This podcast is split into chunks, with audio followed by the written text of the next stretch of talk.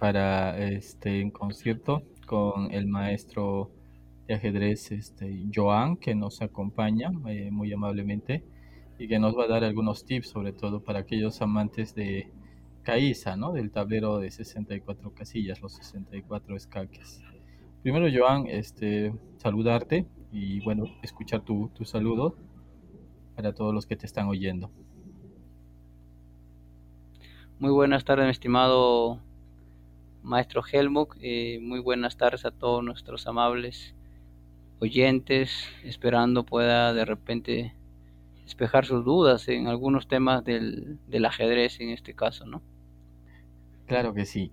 Joan, este, dinos, por ejemplo, ¿qué capacidades eh, deben tener los niños? Muchas veces esto es algo que preguntan los padres para eh, ver si en ellos se puede eh, potenciar o tienen algún talento natural para el ajedrez. ¿Cómo podría un padre detectar si su niño e-, es, capaz de quizás seguir este camino, ¿no? Si presenta habilidades. Bueno, más que las capacidades y más que el talento, tú sabes que el ajedrez es un tema del trabajo y el gusto, porque queramos o no, el ajedrez es un deporte que se requiere una concentración muy amplia, ¿no? En este caso, y necesitamos también poder eh, inculcar a nuestros niños, ¿no? En este caso desde la temprana edad, eh, de repente de los primeros años de vida, ¿no? como mostrándole las piezas, interactuando con las piezas del ajedrez en este caso, y poco a poco va a venir ese interés para querer practicar ese deporte. Entonces ahí vamos a ver los grandes rasgos que ellos tienen, ¿no? En su comprensión desde la niñez para que ellos puedan de repente futuro eh, puedan ser buenos jugadores de ajedrez, porque todo comienza desde el inicio.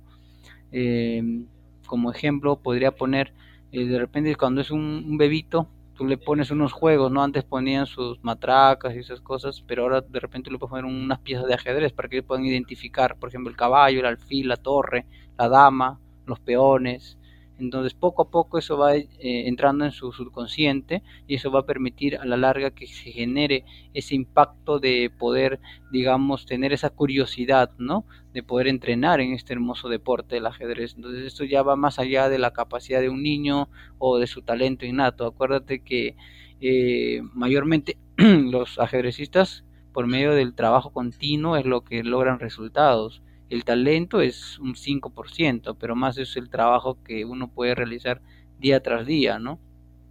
Muy bien. Y, y, muy importante lo que tocas. Y, y, cómo hacerle gustar a un niño el ajedrez, sobre todo en un ambiente donde hoy en día hay este, juegos, PlayStation, donde la sociedad ha revolucionado tanto eh, tecnológica como digitalmente creo eh, todavía se, hay alguna herramienta para, para, hacerle gustar el ajedrez. Em, claro que sí, como te comenté de antes, es justamente desde el inicio de su temprana edad e ir inculcándole con la most para mostrándole las piezas en este caso, ¿no? Como ya te mencioné, el caballo, el alfil, unas piezas, hacer interactuar con el niño para que le agarre, como dice, el cariño, ¿no? Al deporte. Entonces, eso más allá de la, como decía, de la capacidad. Sí, eh, claro que es importante porque tú estás motivando al niño a tener ese interés, esa curiosidad. ¿Qué es esto, no? Entonces va creciendo va haciendo de, que, de que los padres sería bueno que jueguen delante de él su ajedrez de alguna manera. Claro, que jueguen, que interactúen, que le digan, hijito, este es un caballo, este es un alfil, este es una dama, este es un, un rey, este es un tema del ajedrez, que le muestren el tablero en sí que interactúen, ¿no? Porque obviamente como son pequeños, todavía no van a hacer todo a la perfección, pero sí le va a ganar, le va a gustar, se van a motivar para que puedan hacer justamente, ¿no? Que tengan, eh, digamos, la motivación de querer entrenar en este hermoso deporte. Entonces, lo importante ahorita es motivar. Cuando tú motivas a un niño, el niño va a tener esa curiosidad de querer aprender algo más, ¿no? Y, muchas veces ¿qué alternativas Sí, perdón. ¿Y qué alternativas habría para los papás que, que no saben ajedrez, pero quieren que su hijo aprenda? O desde pequeño, ¿no? Eh, por ejemplo, si son muy chicos y, o son muy chicos, como te digo, o sea, a temprana edad, sería bueno de repente algunos tutoriales en video en YouTube, que hay muchos tutoriales y que le puedan comprar las piezas este un poco grandes, ¿no? Porque hay varias medidas de, de las piezas y de repente podría ser unas medidas más grandes, entonces para que eso en, en el momento le puedan ellos interactuar con el niño para que ellos se puedan motivar, le agarre curiosidad al juego, porque tú sabes, todo el ser humano eh, coge algo por curiosidad, ¿no? Por curiosidad, ¿no? Y más que todo eso, y la constancia también, porque no solamente es como decir poner las piezas ahí y que el niño lo vea o lo toque, sino que interactúe con ellas. Eso te genera más curiosidad, al tener más curiosidad, como que te enamoras del deporte y al final desarrollas como algo parte de tu vida, ¿no? Entonces, eso es lo esencial en este caso en una persona para que ellos puedan llegar, digamos, ya no solo pensar en el tema de aficionados, sino también posteriormente, quizás eh, como, como, representantes en este caso, ¿no? De nuestro, de nuestro país. Entonces, todo eso, influye bastante porque, queramos o no, eso, eso va a permitir, ¿no? Que nuestros niños puedan competir, ¿no? Ya al más alto nivel no solamente quede, como te mencionaba, como amateur, ¿no? Sino también en algo más profesional en este caso. Para, los este para los este aficionados al ajedrez y los que nos escuchan, eh, Joan, tú nos representaste, ¿verdad? un poquito cuéntanos eh, cuando saliste eh, al exterior a representar a, justamente a nuestra patria, ¿no? Al Perú en ajedrez. ¿Qué, ¿Cómo fue esa experiencia? Bueno, mi estimado maestro, bueno, yo representé al Perú en muchos panamericanos y en dos mundiales y la experiencia es bien fuerte, ¿no? Porque todos tienen entrenadores, grandes maestros, tienen, digamos, una, eh, una portátil, digamos, de tecnología, ¿no? Las computadoras que muy avanzadas, los software, los programas, eh, muchos, algunos llevan libros incluso, ¿no? En físico, ¿no? Y y bueno, inclusive en los sparring también en, pleno en pleno torneo, ¿no? Eh, eh, eh, ¿Qué es un sparring para acá, para los este, aficionados al ajedrez? el, sparring, es una persona que te juega exclusivamente la línea que tú vas a jugar, ¿no? Digamos, si tú, tú analizaste en la base de datos que tu rival juega puro siciliana Paulsen, por ejemplo, ¿no? Entonces, el sparring, ¿qué hace? Que él es como si estaría jugando tu rival contigo, ¿no? él se pone al, digamos, a, puede ser al nivel o a la comprensión de lo que puede hacer tu rival y obviamente si en ese, en ese entrenamiento de sparring encuentran alguna debilidad, lógicamente van a tener que corregir para que en la partida real, que es con el adversario, eso pueda ser beneficioso para la persona que está preparando una partida, ¿no? Entonces, es una persona. Y otra forma también puede ser con los software, ¿no? En este caso puede ser un Fritz, 17, que es ahora el último, o el, el Fat Freeze, que ha salido ahora último, el 2.0, ¿no? el Alpha 0. Entonces, son sparring que te permite a ti evolucionar en las posiciones de repente que no has llegado a ver, ¿no? Porque los programas también te ponen en muchos problemas, ¿no? En, en plena partida. Entonces, analizas, comprendes cuál puede ser la posible solución a ese problema, apoyado lógicamente con los programas en este caso, ¿no? Y en algunos casos también podría ser con un entrenador, ¿no? Puede ser un gran maestro, un maestro internacional, o a lo que uno considere en este caso. Eh, eso sería una forma en este caso de poder desarrollar una partida a un alto nivel. ¿no? Yo me acuerdo cuando íbamos al campeonato mundial, nos acompañaba el gran maestro Giorgi Castañeda, él nos daba algunas pautas, ¿no? Para jugar la partida. Y bueno, me fueron muy buenos. Algunos, bueno, tuve buenos resultados, algunas victorias y en algunos casos también algunas derrotas, ¿no? Y algunas tablas. Pero esa experiencia es maravillosa porque estás cambiando experiencias eh, de otros países, cómo ellos entrenan, cómo ¿Qué significa tablas para nuestros aficionados? ¿Qué significa eh, tablas? tabla es empate, ¿no? En este caso es el empate y que puede ser de forma de repetición, en este caso de posición o de casilla, en este caso cuando la pieza vuelve a la misma casilla, ¿no? Y también vuelve a la misma posición en diferentes tiempos puede ser. Y entonces también cuando uno propone, en este caso, el contrincante propone tablas y si uno acepta también puede darse esas tablas. Es como decir, en el ajedrez hay tres resultados, victoria un punto, tablas medio punto y derrota cero. Si es tablas, a los dos contrincantes le dan este medio punto cada uno, ¿no? En este caso. Muy bien, gracias, gracias por aclararnos. Y eh, una pregunta, maestro Joan, ahora que contamos con su grata presencia acá en concierto. Mm, a usted de, niño, o sea, ¿qué le atrajo? Estábamos hablando, retomando el tema, ¿no? De qué le atrajo eh, en el ajedrez, cómo así fue su primera atracción hacia este noble deporte.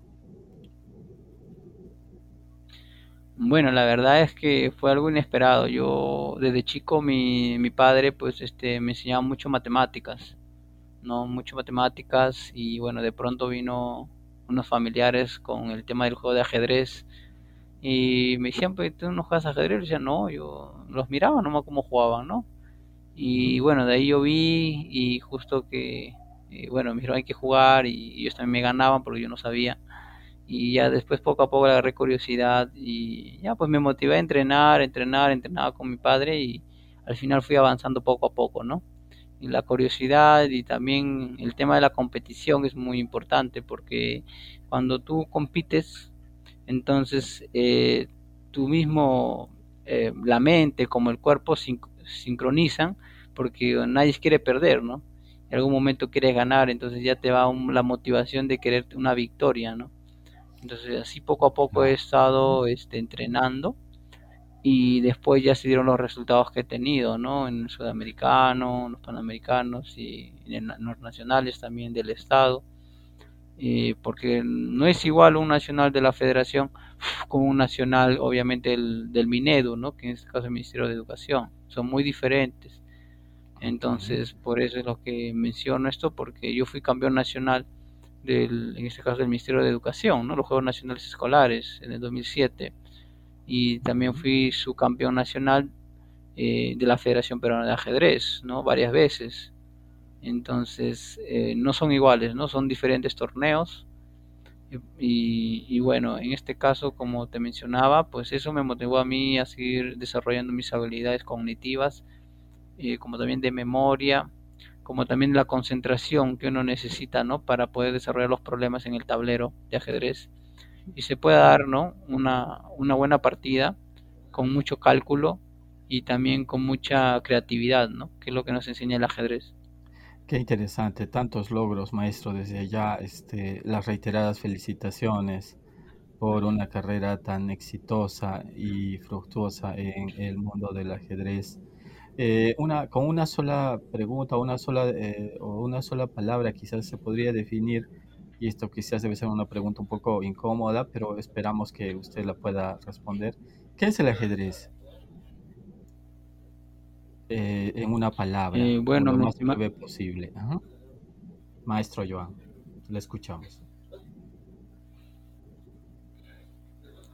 Bueno, y lo que yo quisiera decir en, en cierta forma, en cierta forma es que el ajedrez es un deporte maravilloso que complementa con el deporte físico, ¿no?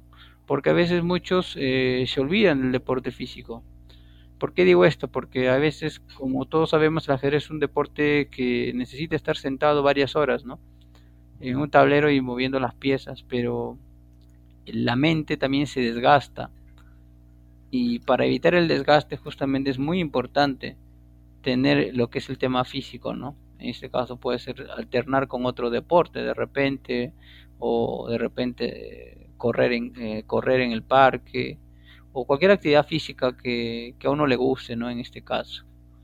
Y eso va a ayudar mucho a oxigenar el cerebro y a su vez tener mejores resultados de en el entrenamiento, como también en las competencias, ¿no? En este caso. Acuérdate que en Bobby Fischer, en sus torneos, él nadaba en la piscina. Era un buen nadador. Bobby Fischer es un campeón, ¿verdad? Para nuestros oyentes. ¿sí? Así es, un campeón mundial de Norteamérica que le ganó pues no a Boris Spassky en un mundial y fue el primer norteamericano en ser campeón mundial de ajedrez, ¿no? De la FIDE, la Federación de la Federación Internacional de Ajedrez y él en, su historia, ¿no? comenta que él nadaba, ¿no? Porque eso le permitía a él tener mejor concentración, estar más tranquilo eh, tener un mejor resultado incluso, ¿no? Y en, sus partidas que él muestra, ¿no? Eh, en sus libros, inclusive que algunos autores muestran de las partidas de Boy Fischer, se ve obras de arte incluso, ¿no? Con buenas combinaciones, buena táctica, buena ubicación de las piezas, una buena estrategia, porque todo depende de cómo estés motivado y cómo estés en el estado psicológico en ese momento en la partida. Pero para estar, como dice, sincronizado con el cuerpo, también el cuerpo tiene que haber tenido un movimiento físico, ¿no? Porque si es un cuerpo desgastado, con una mente fresca, siempre va a haber ese choque, ¿no? Que al final pues se nos puede pasar alguna jugada, ¿no? Y eso es lo que nosotros no queremos, ¿no? Para tener los mejores resultados. Mm, muy importante lo que nos dice y, le agradecemos mucho porque la verdad que nos aclara muchos temas y gracias una vez más por estar acá en, en concierto. Tenemos entendido de que usted este, es un excelente entrenador y educador del ajedrez, así como que da clases magistrales. ¿Cómo podemos ubicarlo? Eh, ¿Algún número, algún su correo, su Gmail? Sería muy importante para todos los que estén interesados ¿no? en contactar directamente con el gran maestro Joan. Muchas gracias, mi estimado maestro Helmut. Bueno, yo apenas tengo el, el título de candidato a maestro FIDE, que todavía no lo he tramitado, pero sí lo tengo por el tema del Panamericano, ¿no? En este caso, que me gané una medalla de bronce en el 2011 y bueno, ahí lo tengo la, el certificado que me dio la Federación, en este caso de Colombia, ¿no? Por el, título de candidato a maestro FIDE. Y bueno, este, para cualquier evento o cualquier exposición, de repente sea virtual, ¿no? Pueden contactarme al 985-985-076 o al correo joan-935 arroba yahoo.es. ¿Nos repites por favor tu número de celular? Una vez más. 985-985-076 es mi número para cualquier... Despacio. 985-985-076. Ahora sí. Muchas gracias. Y por último, ya no queremos tampoco abusar. Eh, un saludo para, nos gustaría que nos des un saludo para En Concierto, ¿no? Que este, le interesa mucho difundir el ajedrez y la cultura. Te dejamos, por favor, si nos puedes enviar. Mi saludo. Mi saludo fraterno En Concierto y espero que sigan entrevistando a más deportistas y que el deporte de ajedrez pues siga creciendo en donde se encuentren sea en Arequipa o sea a nivel del mundo porque es muy importante difundir el ajedrez que va a ayudar a muchos niños, jóvenes y adolescentes a salir eh, de muchas cosas, ¿no? Porque el ajedrez, acuérdate que salió también a mucha gente de la pobreza. Eh, y entonces hay muchos factores que involucran el tema del ajedrez. Y sería muy bueno que por esta medio de esta plataforma eh, se pueda llevar educación en el tema del ajedrez y posiblemente también eventos, ¿no? que se puedan realizar vía online. Eso sería muchas gracias más bien a todos, eh, amables oyentes, por escucharme el día de hoy. Muchas gracias y de hecho ya le comprometemos a que no será la última entrevista porque usted tiene mucho que dar en sus conocimientos con el ajedrez y seguramente nuestros oyentes aficionados al ajedrez están muy ansiosos de recibir todas sus sabias enseñanzas. Un abrazo muy fuerte, maestro Joan, encantado de tenerlo acá en concierto. Será hasta una próxima oportunidad que esperamos que sea lo más breve posible. Bendiciones, maestro. Muchas gracias. Muy amable. Gracias. Hasta, luego. Hasta luego. Hasta luego.